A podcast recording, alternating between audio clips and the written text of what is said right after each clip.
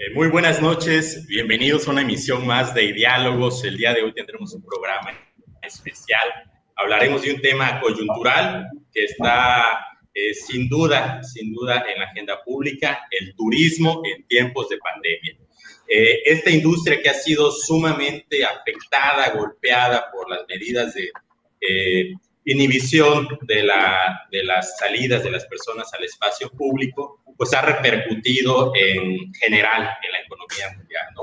Para darnos una idea, el turismo representa alrededor del 10% del PIB a nivel mundial, es decir, una, es una industria que eh, genera pues muchísimos empleos, genera eh, también muchísima eh, derrama económica. En el caso particular de México, comentarles, por ejemplo, que el turismo hasta el año 2019, México ocupaba el séptimo lugar de visitantes a nivel internacional. Esto nos, eh, pues nos retrata la importancia que el turismo tiene a nivel internacional y particularmente en México. Para hablar del turismo en, tiempos de pandemia y post-pandemia, hoy tenemos eh, dos invitados muy especiales. Eh, por una parte, le doy la bienvenida a la investigadora Iris Landa. Ella es especialista y estudiosa de turismo sustentable, cómo eh, mirar el turismo desde otras perspectivas y no únicamente este turismo de masas que eh, pues ahorita pudiéramos decir que está en una circunstancia compleja. Iris, bienvenida y gracias por acompañarnos. No, muchas gracias por la invitación, aquí estamos. Eh, también le doy la bienvenida a otro invitado que nos da mucho gusto que esté con nosotros, el abogado Rubén Sabido. Él es académico en en Quintana Roo y también eh, pues es habitante de uno de los destinos turísticos más importantes de nuestro país y por ende tiene ese pulso eh, social, político y económico de lo que se está viviendo en Quintana Roo a partir pues de esta circunstancia de confinamiento y pandemia que estamos viviendo. Rubén, te doy la bienvenida, te damos la bienvenida. Eh, muchísimas gracias por estar aquí esta noche con nosotros. Muchas gracias, director y gracias a todos por la invitación. Eh, también le doy la bienvenida a mis compañeros de cada viernes, eh, Gustavo, Alan, Pepe, ¿qué tal? ¿Cómo están? Buenas noches. Hola, hola. Perfecto. Cris, me gustaría eh, empezar desde tus estudios, desde las investigaciones que has hecho, si nos pudieras retratar un poco pues el modelo de turismo que ha adoptado nuestro país, eh, que es un turismo masivo, es un turismo que apuesta eh, pues por muchísimas visitas y que tiene una repercusión eh, ambiental y social importante. Si nos pudieras adentrar desde tus estudios y tus conocimientos en cómo es el modelo de turismo que, por ejemplo, se da en el caso de nuestro país, de México. Bueno, eh, el turismo en México es uno de los, de los sectores económicos más importantes, terciario más importante. De hecho, tú bien lo, comentaste que hasta el 2018 más o menos andábamos entre 6 y 7, el séptimo lugar, sexto y séptimo lugar. Eh, no solo eso, a nivel nacional el turismo le aporta el 3.8% al PIB. Eh, casi te da competencia ahí con, con sectores industriales, entonces es muy, muy importante. Y es, es, nuestro caso es curioso porque eh, México también eh, ha trabajado desde, eh, al turismo desde dos perspectivas. el que impulsa y que le aporta el 3.8% al, al, al, país es el turismo masivo, ¿no? El de masas, el, el tradicional, sobre todo el, el, que tiene que ver con sol y playa.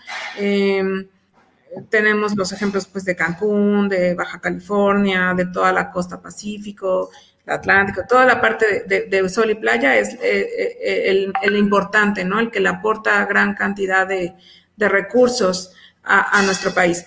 Y por otro lado, tenemos también al turismo de naturaleza, que en México así se le trabaja al sustentable como el turismo de naturaleza, el turismo comunitario, que sorprendentemente ha sido parte de la política oficial, y hablo de política porque se ha adoptado como tal a nivel gubernamental como programa desde los 60 y se ha impulsado para trabajar el tema turístico, eh, pues a través de distintas herramientas y políticas públicas que en los últimos años ha ido encumbrando pues o tratando de aprovechar esta tendencia que habla del turismo como una herramienta para el desarrollo y el crecimiento económico.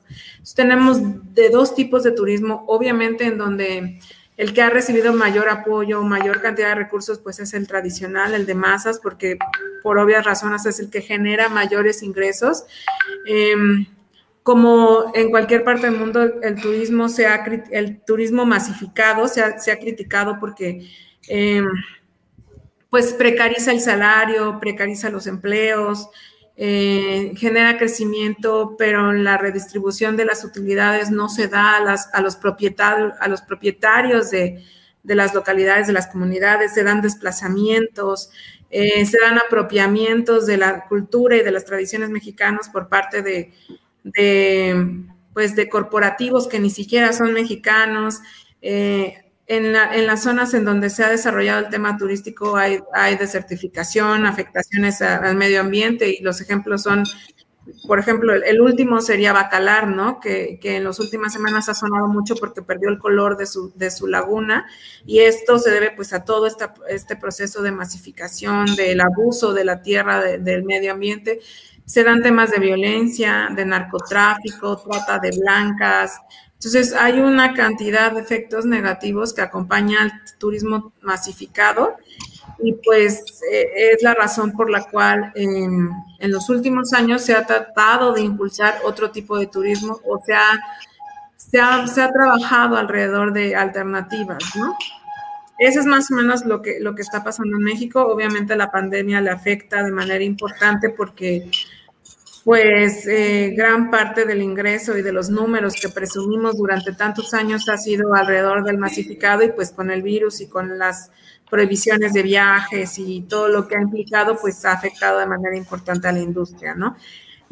No, aunque también ha afectado al turismo de naturaleza y comunitario, eh, tienen otras oportunidades y enfrentan otros retos, pero también tienen ahí algunas nuevas tendencias que pudieran ser aprovechadas y esas son como la, dicotomía que, presenta el turismo en México, ¿no? Tiene dos caras. Gracias, Iris. Eh, sin duda, ¿no? Eh, yo creo que la parte de, deterioro ambiental es una de las más este, pues, considerables que tenemos que, analizar en esta perspectiva de apuesta a modelo de desarrollo turístico.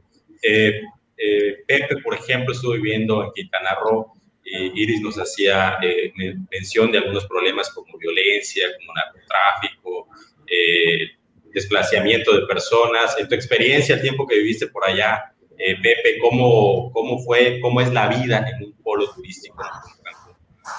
Sí, definitivamente. Me acuerdo mucho de la venta y consumo de drogas era muy común. O sea, no era algo que inclusive fuera mal visto, ¿no? O sea, era tema de plática entre amigos, de que, oye, sí, que ya probé esto, que mi amigo vende, y pues sí, mucha violencia. Yo tuve la suerte de que no estuve en la parte, en el caso de Cancún, que está dividido por esta, la avenida que se vuelve, la carretera que se vuelve una avenida. De, de un lado está la gente, digamos, pues que no tiene tanto problema con la inseguridad, y del otro lado, López Portillo. La López Portillo, la famosa López Portillo. Del otro lado ya está muy inseguro, ¿no? Que siempre oyes que un muertito, dos muertitos. Sin embargo, yo ya tiene bastante tiempo que estuve por allá y, me tocó la parte, digamos, que del cambio. Ya empezaban a oírse, no sé, problemas en, la gran plaza, que no sé, que había habido una balacera, cosas que ya no eran tan comunes, ya se empezaron a ser más comunes y ya yo ya decidí irme. Lógicamente, como comenta Iris, ¿no? Yo creo que el, tipo de gente que ah, llega a esos lugares buscando una mejor vida y no la encuentra o no la encuentra como quisiera, pues empieza a dedicarse a, lo que hay, ¿no? Y, y, pues como hay mucha gente que demanda drogas, que demanda cosas de otro tipo, prostitución, lo que comentó ella, pues yo creo que se dan esos tipos de casos. Desgraciadamente son los dos lados de la moneda que, que comenta y que sí me, da me deja la duda si la pandemia es algo bueno, es algo malo. Obviamente, económicamente creo que queda claro que es algo malo, ¿no? Pero algo bueno de tener el hecho de que se haya disminuido un poco alguna de estas cosas, ¿no? Sí, sin duda, eh, los índices delictivos han bajado no solamente en polos como Quintana Roo, sino a nivel nacional. Y eso, pues, en gran medida se explica por, por la reducción, ¿no? De, pues, de movilidad de personas en el espacio público. Eh, creo que Rubén está teniendo por ahí algunos problemas Internet. Eh, una, sí, una de las eh, disyuntivas que ponemos sobre la mesa es que definitivamente el turismo de masas pues genera economía, genera dinero, ¿no?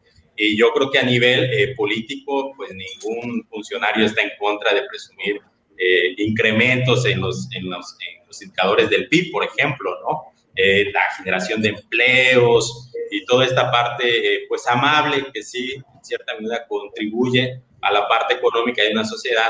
Sin embargo, como que no se discute tanto el otro lado de la moneda. como bien planteaba Iris, el tema de, yo vi las fotos de la laguna de Bacalar, es realmente, o sea, es una tristeza. ¿no? Sí, es, es totalmente eh, pues desastroso, ¿no? El paraíso que hubo en que pues lo hemos convertido, pues lo hemos convertido diciéndolo eh, con esta responsabilidad de personas y habitantes de este país, que somos corresponsables de las políticas eh, que se implementan. En ese sentido, me gustaría preguntarle a Iris desde su su perspectiva, desde su aproximación, eh, hilvanando con lo que decía Pepe, este punto de quiebre que ha representado pues, la pandemia y el confinamiento, pues es verdad que ha obligado a la, industria turística a, pues, a tratar de innovar, a tratar de buscar alternativas para seguir estando vigentes. Estamos en un punto coyuntural, un punto de quiebre, te pregunto Iris, eh, donde podemos replantearnos eh, el turismo como tal, la actividad turística, que vaya eh, delineada hacia una perspectiva pues más eh, ambientalmente sustentable, más socialmente responsable. Y si es así, ¿cuáles pudieran ser eh, las medidas o los lineamientos o las directrices para apuntar hacia esa dirección? Si tuviera una respuesta, este, básicamente ya podría ser secretaria de turismo en este momento. intenta, intenta. Sí, claro, ideas en general. Yo creo que eh, la verdad es que ahorita el tema es, está súper en boga. De hecho, ustedes si se meten a cualquier red social van a ver muchísimos webinars y muchísimas reflexiones. Hay muchos, eh, yo les llamo agentes sinápticos, que son todos estos intermediarios que, que, que, están en el sistema y en el ecosistema turístico y que pues están planteando esto, ¿no? Vamos a repensar el turismo, no solo es en México, sino a nivel mundial están, están eh, poniendo, pues esto los obligó a parar, eh, ya venía un, un, proceso de degradación muy importante y no solo aquí, sino por ejemplo, no se acuerdan que eh, en Venecia se estaban hundiendo, la plaza de San Marcos se estaba hundiendo, entonces en Venecia desde, desde antes del COVID estaban replanteándose el tema del turismo, entonces eh, hay políticas que se habían implementado desde antes como las cuotas, ¿no? ¿Cuántos, cuántos turistas pueden entrar a qué lugar determinado tiempo? Eh, la realidad es complicada porque muchas de estas industrias, estas corporaciones viven de economías de escala, ¿no? ¿A qué me refiero con esto? Pues que tienen un hotel de 5 mil, 10 mil habitaciones y que las necesitan llenas para hacer viable el negocio, ¿no? Entonces, eh, replanteárselo eh, o cambiarlo eh, suena, suena complicado para ellos, ¿no? aquí más bien la oportunidad es para el gobierno y para las políticas públicas que pueda diseñar e implementar alrededor de, este stop que estamos teniendo y, repensar qué oportunidades pudiese tener. Y te voy a dar otro ejemplo, ¿no? Saliéndonos de, estos nodos eh, muy famosos de turismo tradicional. Pueblos mágicos. Pueblos mágicos en México lleva más de 19 años, es una de las políticas públicas transeccionales más famosas y la gente la considera súper exitosa. De hecho, en Mercadotecnia han hecho estudios y demuestra que 9 de cada 10 mexicanos tiene top of mind pueblos mágicos. Si tú le haces una pregunta sobre a dónde irías en un fin de semana largo, te va a decir pueblos mágicos, ¿no?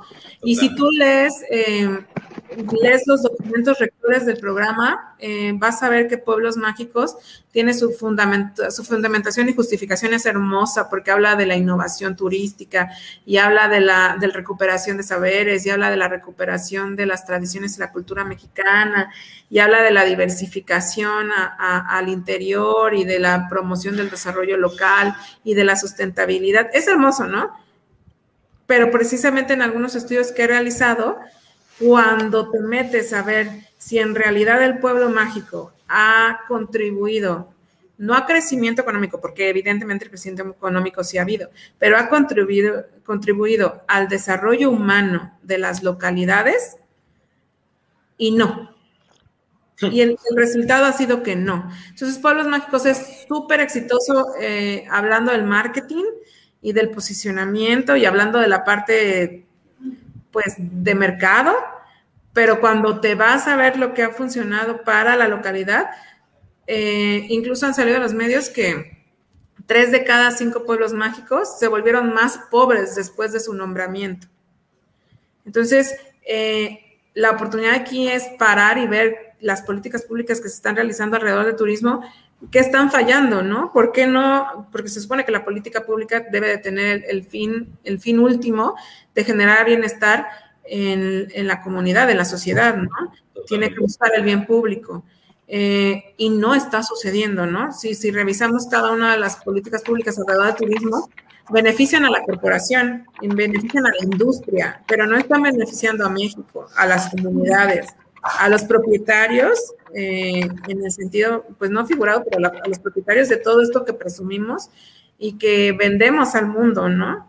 Entonces, yo creo que esto tiene que, que incitar a todos los que están en la administración pública y los que están trabajando en estas áreas a repensar cómo van a impulsar un nuevo turismo, ¿no? Y sobre todo, yo, yo, yo tenía la duda, quería exponerla, en lo que comentabas, ¿no? De, de cuántas habitaciones eh, debes de tener para que pueda ser redituable, ¿no? El hotel. Que igual en el tema de las líneas aéreas, ¿no? O sea, como que mucho de lo que popularizó todo el tema de esos viajes fue que llegamos a un punto en donde volar, pues ya prácticamente era accesible para cualquier persona, eh, gracias a, los vuelos de bajo costo. Y ahora con, con, las restricciones, y que bueno, estoy a favor de las restricciones, obviamente, eh, pero pues si estás eh, quitando asientos, pues obviamente tienes menos gente en el avión, pero pues la, ahora sí que los combustibles, el, el derecho de cuando estás en, estacionado en los aeropuertos, todo, el, ajá, exactamente, pues sigue siendo el mismo. Entonces, igual para, para las aerolíneas llega a ser insostenible, ¿no? Poder mantener las rutas, porque pues, si estás metiendo menos gente y estás cobrando menos, ¿cómo puedes pagar todo lo que tendrías eh, que pagar, ¿no? Y creo que la industria de, de, la industria naviera de los cruceros igual está en un predicamento así, porque básicamente, o sea, eran mini ciudades eh, en el mar, y pues ahora, ante ese nuevo panorama, o sea, ¿cómo podríamos reconfigurar una industria como, como la de los cruceros? O sea, literal, pues, dejando de ser cruceros, o sea, como que estarían perdiendo toda la, la esencia, ¿no? Y, y, el chiste de lo que era, que era prácticamente una, una ciudad eh, andante, una ciudad flotante. Si me preguntas a mí, yo por mí encantada que los, los, cruceros desaparecieran, porque de hecho es uno de las de la parte de la industria más contaminante, depredadoras, y depredadora que hay. Bueno, ya sabemos que son cultivos de contagios de todo tipo.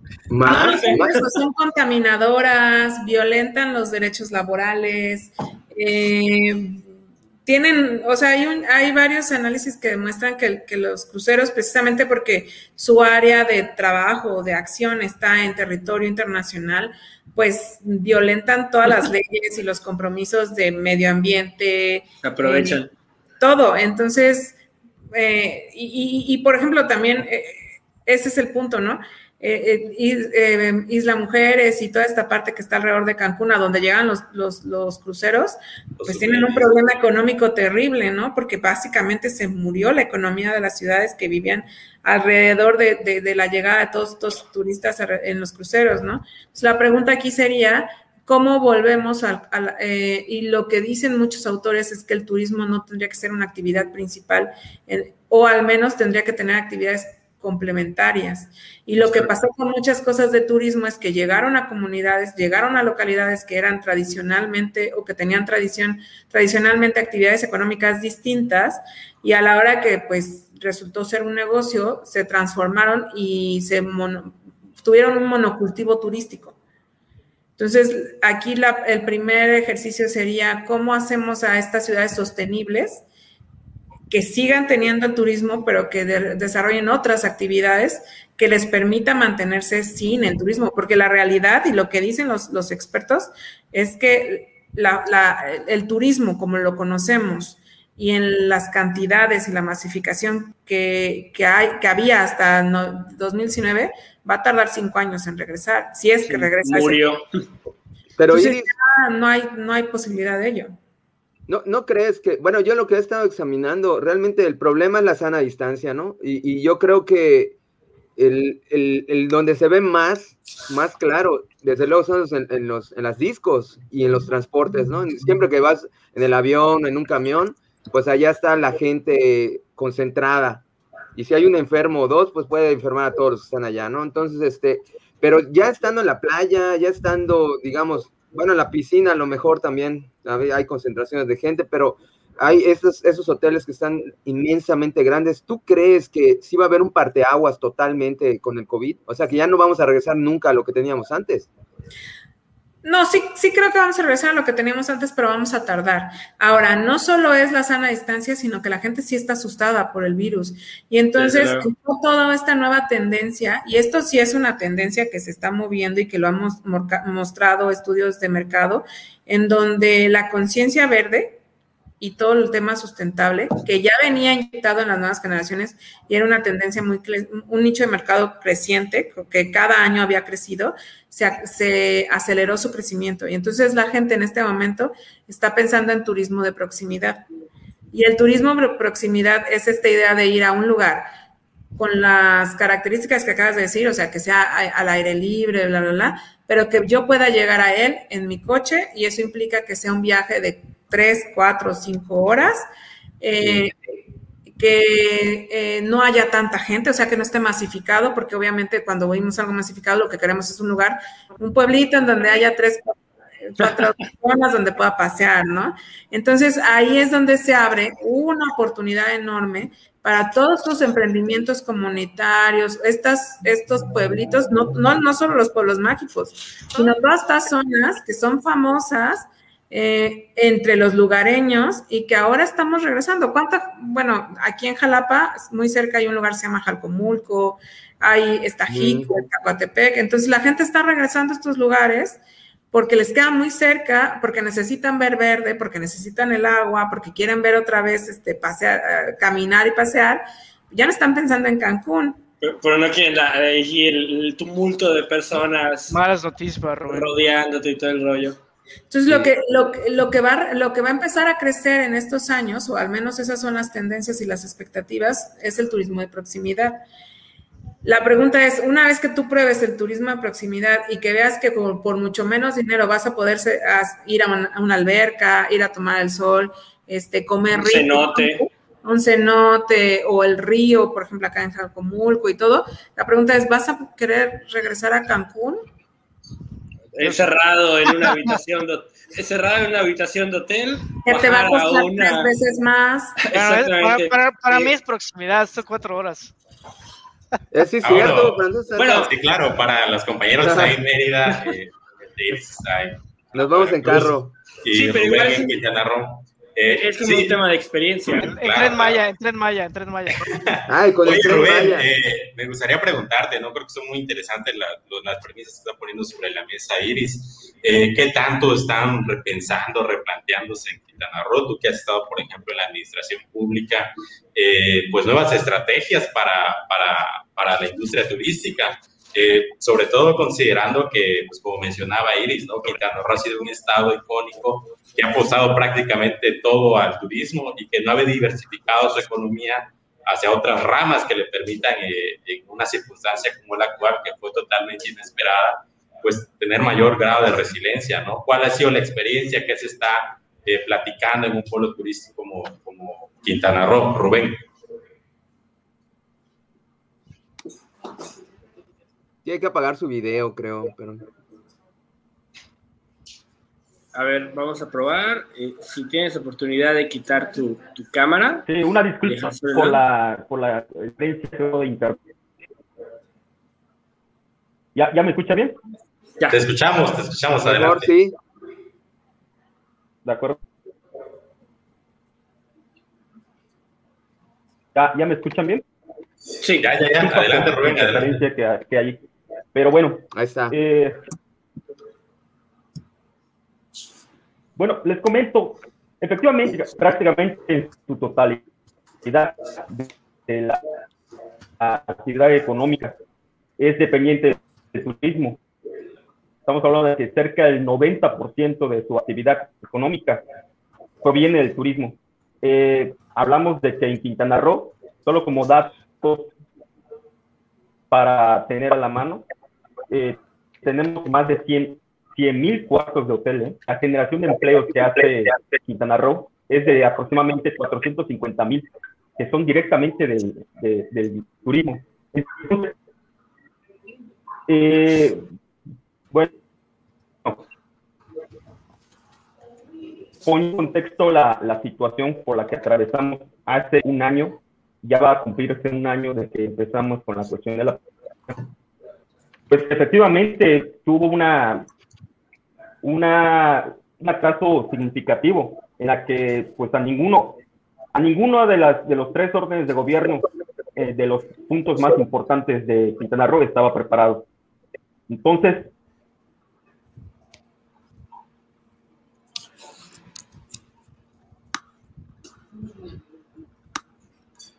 Bueno, bueno.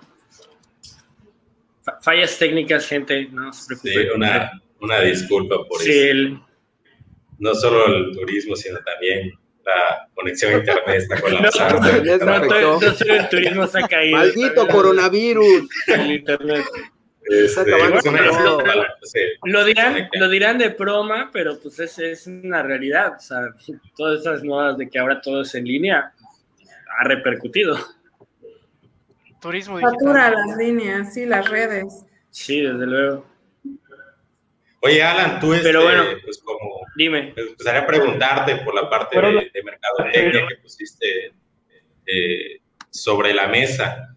Eh, yo creo que la, la, industria turística ha tratado de apostar mucho desde esta visión de mercadotecnia de tenemos cuartos bueno limpios, ¿no? Higiénicos. Eh, los aviones están ultravioleta. así súper, súper limpios, los autobuses, ¿no?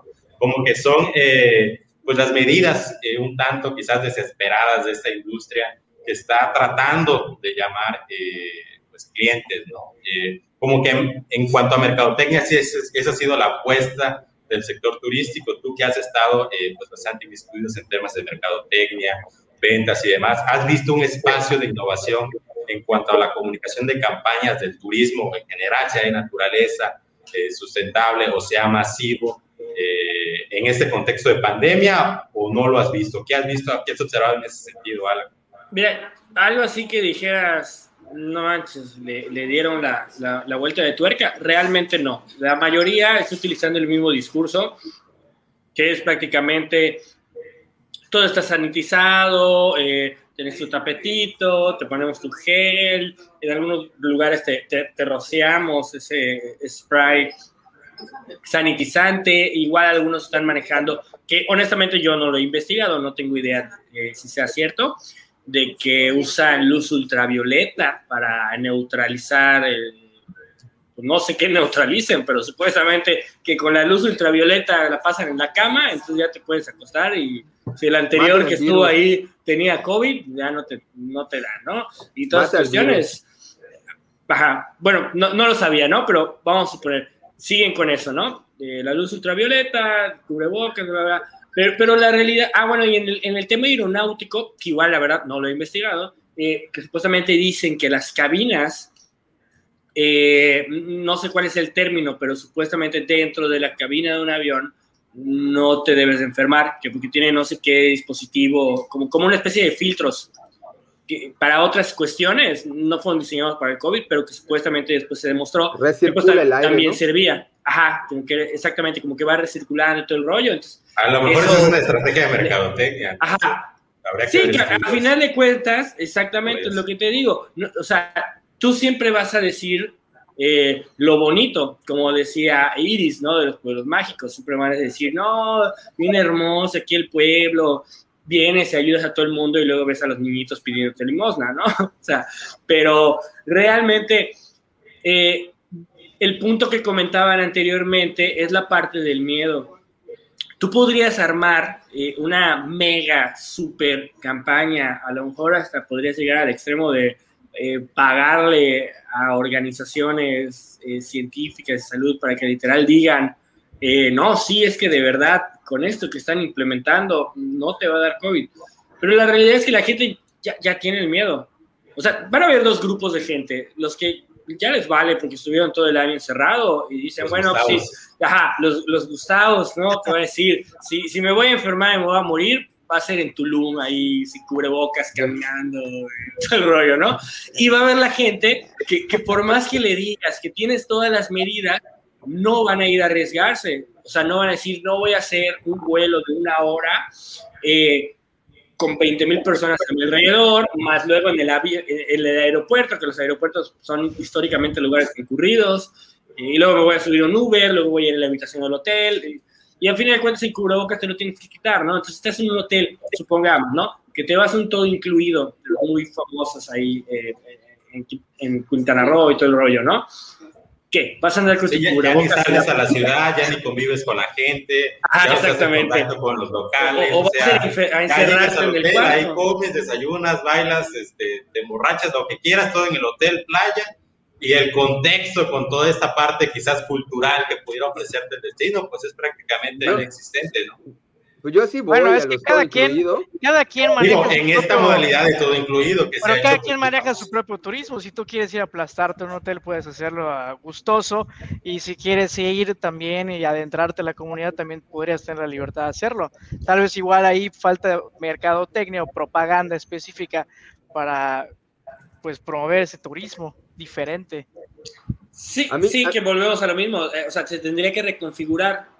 O sea, van a haber industrias que van a tener que decir, o sea, no, no aguantamos, y la vamos a tener que cambiar, o, y cambiar nuestro esquema de negocios, y, y- y dar como que un poquito de experiencias, de decir, si llega el momento que la gran mayoría no va a querer estar amontonada en un solo complejo, decir, bueno, entonces vamos a tratar de hacer experiencias en, en- en complejitos, no sé, como que el típico, el ranchito, o como esas haciendas de superlujo, ajá, o como las haciendas de superlujo, eh, que, que básicamente vas a la hacienda y hay ocho huéspedes, que son ocho millonarios de todo el, el mundo, y que ni te vas a topar al otro huésped porque estás en una hacienda Sí, gigantesca. pero Algo así, versión eso- gente eso es mortal. ¿no? No, no, no, bueno, Ah, bueno, pero, ajá, versión low cost, a lo mejor no es la hacienda, a lo mejor es un ranchito. Una cabaña. Un. En el ranchito, ajá, pones cuatro las- cabañitas. las cabañas de Tulum, Solo dos parejas, eh, una, digo, una pareja por cabaña y, y- Casa y de cantar, campaña. ¿no? Esa casa de campaña, o sea, hay lugares,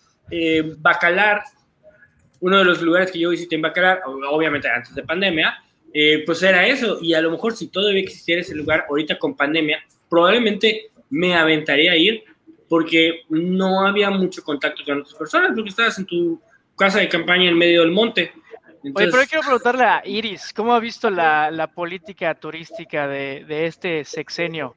Desde mil, bueno, desde, no, 1900, desde 2018, yo recuerdo que hubo ahí algunos temas de, me parece que cancelaron el ProMéxico, o que también creo que tiene que ver con el turismo. Y bueno, ¿qué, qué has visto en ese sentido antes de la pandemia y después de la pandemia? Mira, son caóticas todas las políticas públicas antes y después. Te voy a dar ejemplos. Eh, antes y después de la pandemia, antes y después del sexenio. del sexenio, o sea, antes de la 4T y después de la 4T y Ok. antes del post-COVID, antes del COVID y después del COVID. Más. Ejemplo, eh, el turismo de naturaleza, como les decía, que es como el, turismo alternativo, en México es política pública desde, hace- desde los años 50, 60, ¿no? Y endon- entonces se encuentran eh, dentro de pues toda esta parte de las leyes de bienestar. Entonces podrías encontrar apoyos, subsidios, programas para proyectos productivos y cooperativas en el INAIS, el Instituto Nacional de, Economía Social, lo podías encontrar en el INADEM, lo, podrías, lo podías encontrar en el CDI, que era la Comisión de Pueblos Indígenas, que ahora es, el Instituto, de, de Pueblos Instituto Nacional de Pueblos Indígenas. Podrías encontrar en distintas, eh, distintas instituciones políticas públicas que dentro de sus reglas de operación incluían proyectos productivos del turismo, ¿no? Esto te estoy diciendo antes. Y ahí les va lo más horrible del asunto. No existe estadística oficial ni siquiera de cuántos emprendimientos o proyectos comunitarios hay de turismo en México. O sea, lo más. O sea, como eh, emprendimientos, ajá, eh, que, comunitarios, gente local te refieres, que no es una inversión extranjera. Exacto. Ajá, que recibieron recurso, no hay una estadística de, ellos. No sabemos quiénes son, no sabemos dónde están, no sabemos. Se fue. Y después de, de ese recurso eh, siguieron adelante. Hay un, por ahí un, programa perdido que se llama Paraísos Indígenas, que lo llevaba a CDI, que les dieron dinero durante mucho tiempo para financiarles ciertas cosas, y luego a los, mejorcitos les dieron como la, en la marca distintiva de, Paraísos Indígenas. Ya, o sea, no, sabía. Ahí andan algunos, en Coatzalan hay unos, en Papantla hay otro, en Sosocolco de algo creo que hay otro. Eh, ahí andan, ¿no? Eh, es como antes, ¿no? si ustedes buscan estadísticas, datos relacionados a, al resultado y a la inversión y lo que se hizo alrededor de políticas públicas de turismo de naturaleza, eh, ahora se cancelan, esos poquitos apoyos que existían ya no existen. Cuello. o, se o se redujeron a lo mínimo. Entonces, eh, aunque no teníamos estadística y no sabemos exactamente quién fue y por qué y cuánto, hay muy, muy poca información de ello, pues ahora hay menos, ¿no? Y toda esta gente con la que yo he tenido acercamientos y que lleva grupos de, toda parte de la República, pues lo que te dice es esto, ¿no? Eh, muchos de los que se animan, muchas comunidades que se animan a llevar un proyecto turístico, pues son gente que requiere de asesoría y asesoría, incubación, pero acompañamiento. O sea, no, no puedes llegar y decirles, ¿qué necesitas? Este, infraestructura, una alberca, acá está el dinero, hazla. O sea, con eso e, ellos no pueden desarrollar el proyecto por completo, ¿no? Necesitan a gente especializada que les lleve de la mano, que les, que les ayude a hacer todos sus procesos de gestión, sus documentaciones, eh, a usar el Internet, a ver cómo pueden aprovechar los medios digitales, la publicidad, todo esto. No lo hay. Entonces, hay lugares hermosos con infraestructura que recibieron de algún apoyo y que no reciben gente y que no han podido eh, mantener el, el proyecto porque no saben administrarlo, porque no saben llevar sus finanzas, porque no saben promocionarlo, porque no saben inglés, porque no tienen los, las herramientas. Y entonces ahí quien ha entrado al quite no ha sido el gobierno, ha, ha entrado al quite las operadoras turísticas alternativas, las agencias turísticas, en donde no es su chamba, pero pues para poder... se le están fletando. Exacto. Y ahí se ha generado como una colaboración bien bonita en donde no está participando el gobierno. Y es que ese es un tema porque a veces por ejemplo, ahorita podemos estar hablando de turismo, ¿no? Y, cómo ha afectado eh, la pandemia y, qué tendría que hacer para subsistir. Pero no vemos todas las demás industrias que dependen de manera indirecta del turismo, o sea, los proveedores, los, o sea, los proveedores de tanto de los hoteles como de los restaurantes, eh, todos esos centros turísticos, que pues obviamente igual repercuten, ¿no? se vuelve toda una cadenita que, que va dejando afectaciones, ¿no? Y, entonces, pues, en ciudades o en estados que basaban prácticamente toda su economía en el turismo, como en el caso de Quintana Roo, están muy metidos en eso, pues imagínense el caldo de cultivo, ¿no? En temas de inseguridad, con muchísimas familias quedándose pues prácticamente eh, sin nada, sin ningún ingreso, ¿no? No solamente la gente de turismo, sino todas las demás industrias que estaban alrededor como eh, satélites, ¿no? Dependiendo de, ellos mismos. Sí, de hecho no solo es eso, sino que implica también que, por ejemplo, no puedes ir a llevar turismo a donde sea, e implementarlo en cualquier comunidad. O sea, eh, lleva todo un proceso en donde hay que recuperar a las sociedades. por ejemplo, hay muchas críticas alrededor del, programa Sur-Sureste, que es este programa nacional de desarrollo que se, ha, que se ha planeado para Veracruz hacia abajo y que tiene los megaproyectos, ¿no? El corredor interoceánico, el tren Maya, la, la refinería. Y, y, y La una- refinería es parte de la Oye, pero sí, ¿cómo está sí, es, es neta. El- el- no, no, no, el plan de, de desarrollo sur-sureste, que es uno Ah, de, el, el claro. plan es, es, tiene También los plan ma- macro, ¿no? Ajá, no, no solo de turismo, sino lo todo. energético, lo Y, lo que ha tratado de buscar es amarrar como distintos sectores eh, de- en una idea multidisciplinaria y tratar de impulsarlo, ¿no? El problema es que en, eh, la profundidad de, de- de llegar a imponer una cosa, pues tampoco surge, ¿no? Y, y- y- y- vemos todo, lo, bueno, hay un, yo les recomiendo mucho, hay un, un- un especial, un documental que hizo el, el país sobre el tren Maya. Y es un documento grandote, como de 20 hojas, y tú lo lees y, bueno, yo que ahora me he vuelto muy sensible en el tema de turismo, casi se me salen las lágrimas, ¿no? Porque habla de, de- desde todos los aspectos, ¿no? Desde la idea de, de o sea, lo que hizo el, el- el investigador del país fue ir a los puntos en donde están marcadas que van a ser las paradas del tren Maya. Y entonces habló con la gente de esas localidades y pues son gente que se dedica a otra cosa, o sea, que no se dedica al turismo, ¿no?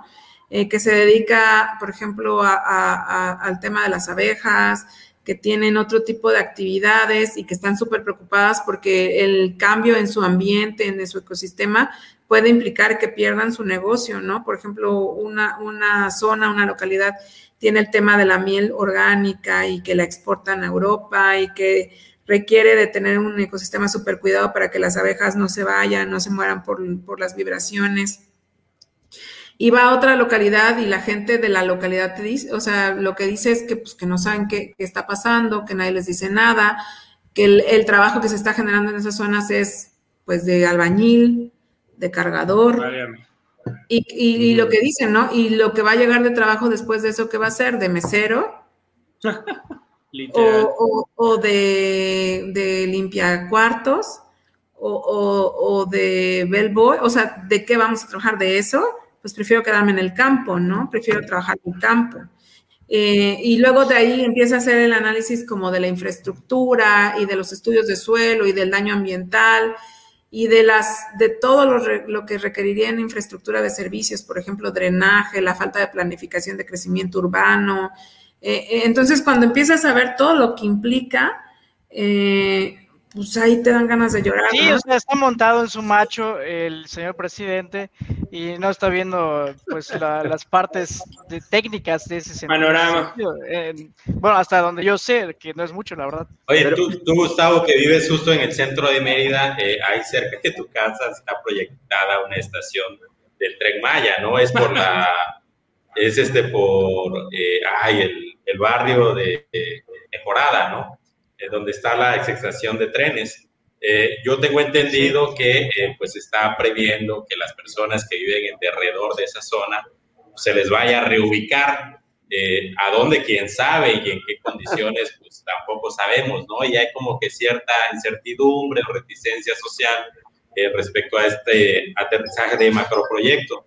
Tú que estás ahí cerquita en el corazón de la ciudad, eh, si has escuchado algo del sentir ciudadano respecto Pues honestamente esta, no ha habido mucha, pues, magna obra que va a llegar a la ciudad. honestamente no ha habido mucha información al respecto.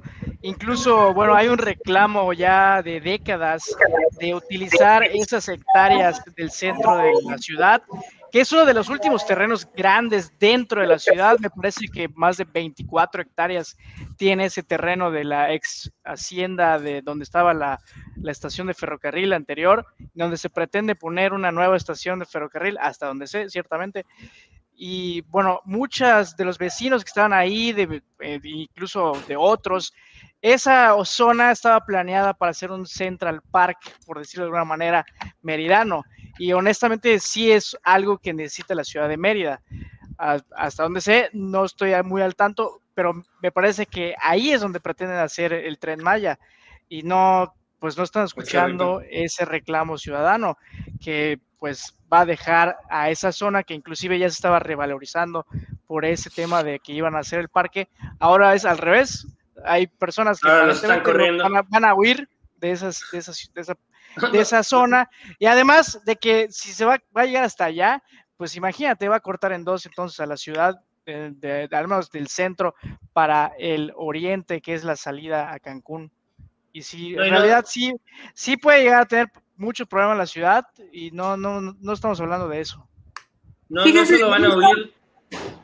Ah, perdón, ah, Que, que, que, no solo, o sea, no es que vayan a huir, sino que literal los están corriendo. O sea, todos los que tienen casa ahí les dijeron, o te vas. Eso, eso que ustedes están hablando, en la teoría, en la crítica latinoamericana, sobre todo de la Escuela del Sur, se llama desplazamientos y desterritorialización, que es esta idea de de, de, los grandes capitales desterritorializando y extrayendo, ¿no? Entonces, no, no basta con extraer recursos naturales y explotarlos y llevarlos al primer mundo, sino que también ahora eh, desterritorializan a los locales para quedarse con las tierras, con las propiedades, con los bienes, bienes comunes.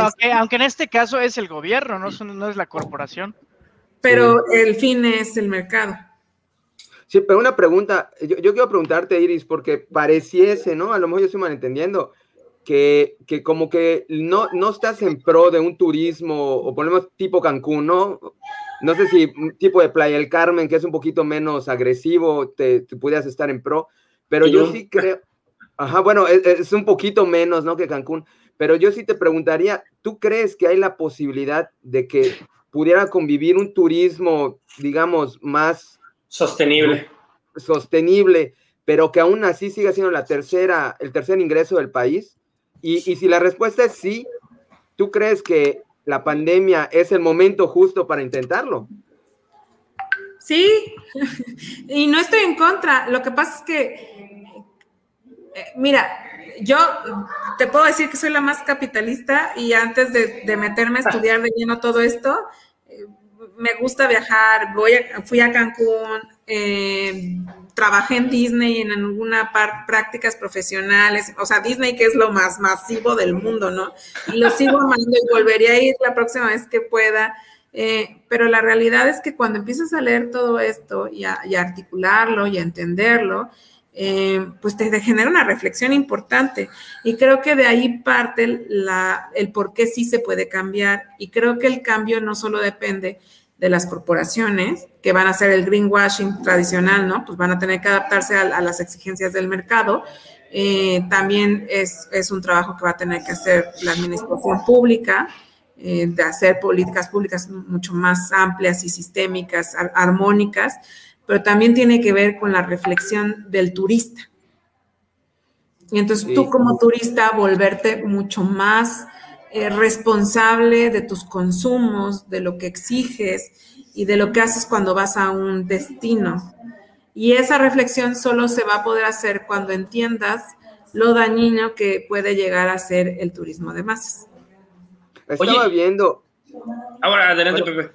Bueno, es que acabo de ver un video, estuve viendo algunos videos para estar más o menos informado y vi que se está dando ahorita una especie de cambio de que mucha gente, especialmente en Europa y en países de primer mundo, Estados Unidos, lo que están haciendo es que están migrando a lugares de, con temperaturas altas o, de playa y con precisamente están aprovechando ahorita el boom de, que se está dando con la pandemia del home office para combinar vacaciones con trabajo. O sea, no son unas vacaciones per se, pero se van, por ejemplo, me voy seis meses a... se llaman nómadas digitales. Nómadas, exactamente. Y que ahorita podría ser que en lugar de que sean unas vacaciones de una semana, que se, empieza a ver una, eh, como una especie de migración de gente a lugares que van a estar allá viviendo prácticamente, pero que sí son turistas porque eventualmente se van a ir, solo están de paso, pero van a estar allá trabajando y de vacaciones, ¿no? O sea, e, me parece interesante ese, y yo creo que eso sí es una consecuencia directa de la pandemia, inclusive posiblemente si se acaba la pandemia, se acaba igual esa parte, ¿no?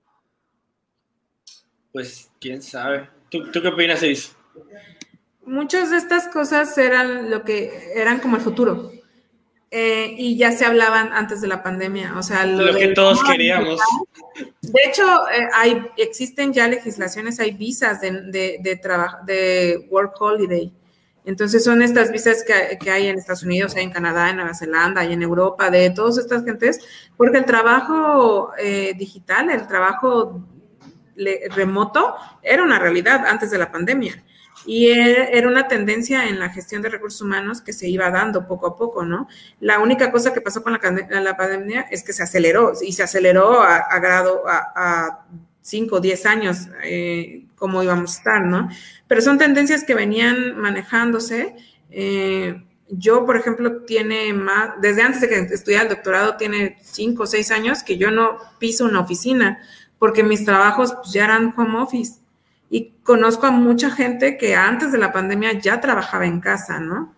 Eh, los menos, pero ya era una realidad y pues en, los países avanzados que están, sus economías están basadas no en industria, sino en, servicios, en financieros, por ejemplo, en, servicios, pues ellos ya estaban trabajando en, en, modelos híbridos y esos modelos híbridos pues ya eran una realidad. ¿Se están potencializando? ¿Se aceleraron? Sí, eso sí, pero no se van a ir, llegaron para quedarse. ¿Y tú crees que hay alguna legislación o que los políticos de alguna manera están previendo que algo así va a pasar en un futuro cercano? Que estén, porque también, como tú dices, ¿no? Cuando llega gente a un lugar, pues de alguna manera cambia la dinámica del lugar. Entonces, ahorita gente que va a llegar a vivir, va a llegar a vivir por meses, a lo mejor tres meses, cinco meses, seis meses. Entonces ya la dinámica va a ser un poco distinta igual.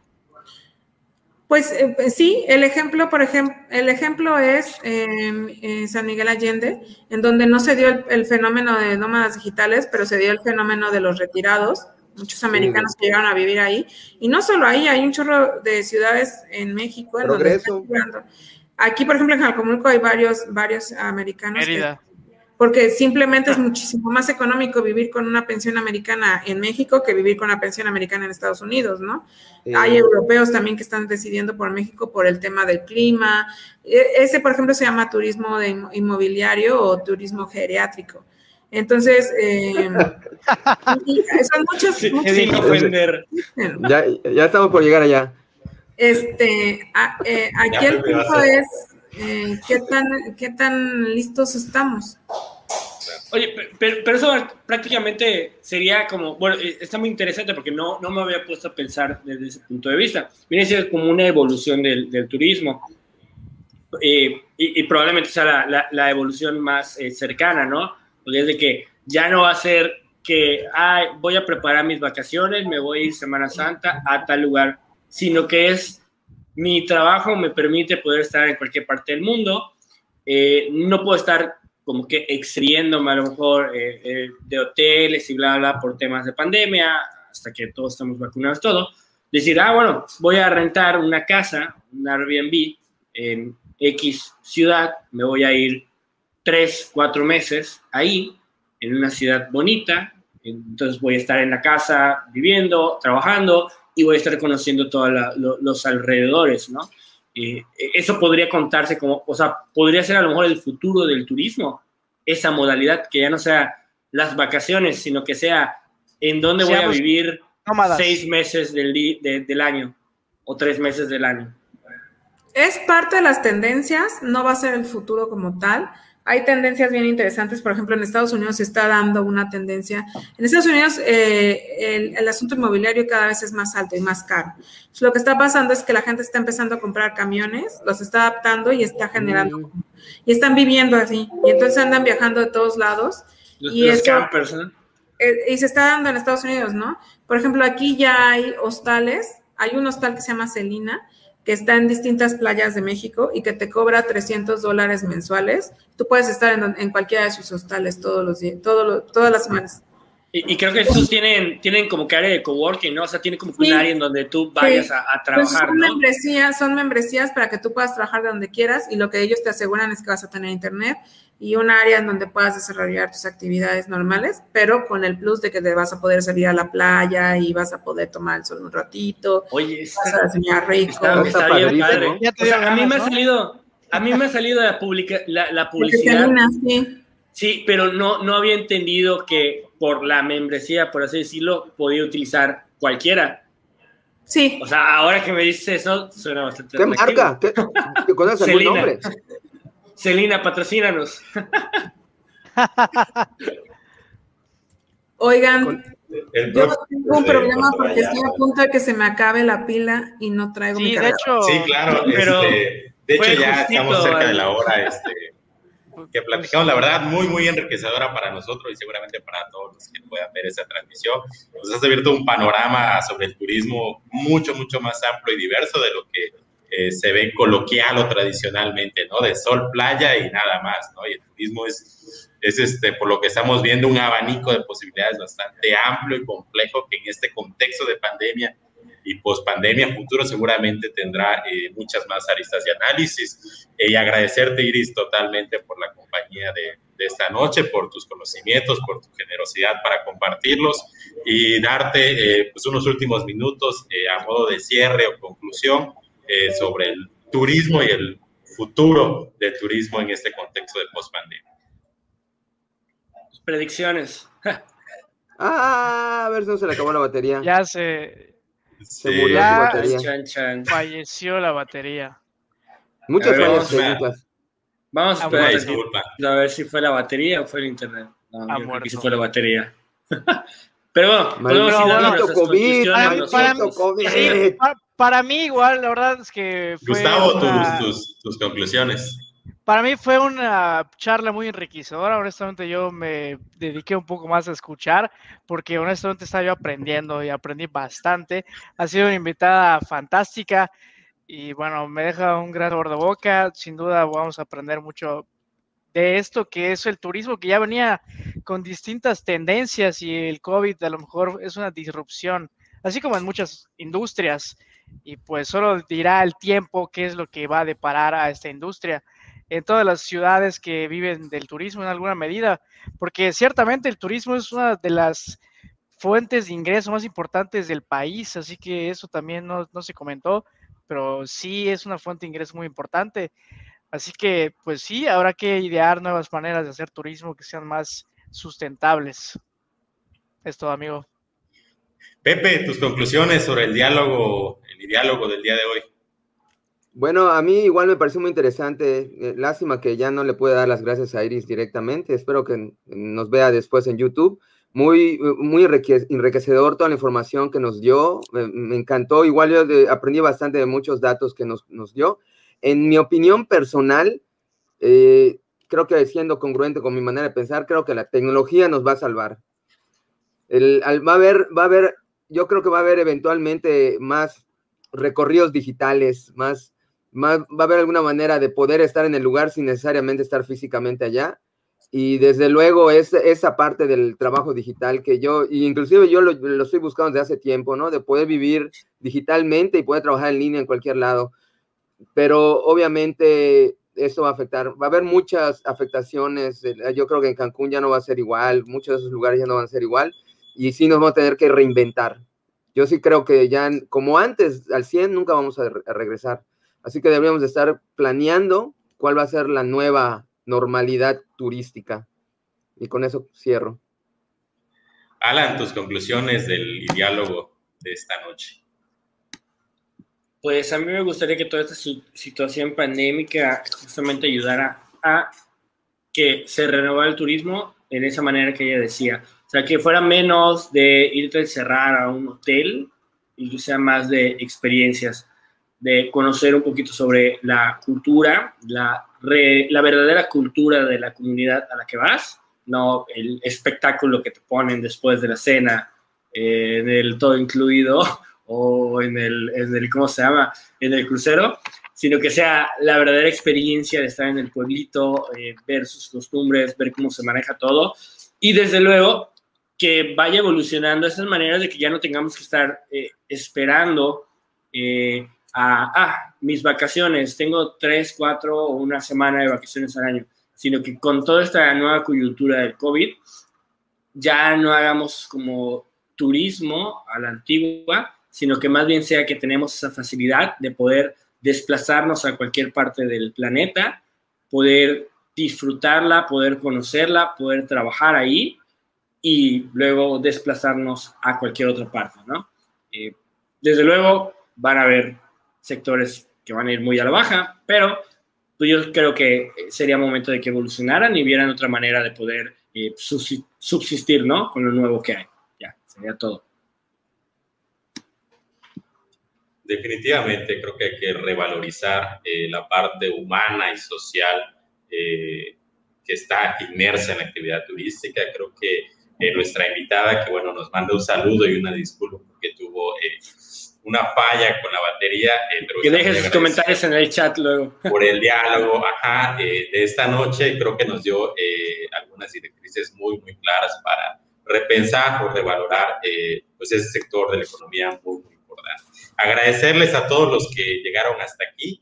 Eh, por acompañarnos esta noche. Yo creo que sin duda ha sido una edición muy enriquecedora donde todos aprendimos mucho y nos quedan muchas perspectivas, ideas y eh, cuestionamientos, ¿verdad? Ojalá Iris nos pueda acompañar en otra ocasión. Creo que ha sido muy relevante la plática y bueno, con esto yo concluiría. Gracias a todos por estar un viernes más con nosotros. Gracias Rubén también, aunque falló un poco sí, el aunque sí, gracias, Rubén, por supuesto, una disculpa que... Sí, es cierto, Rubén. En otra ocasión, te andaba olvidando.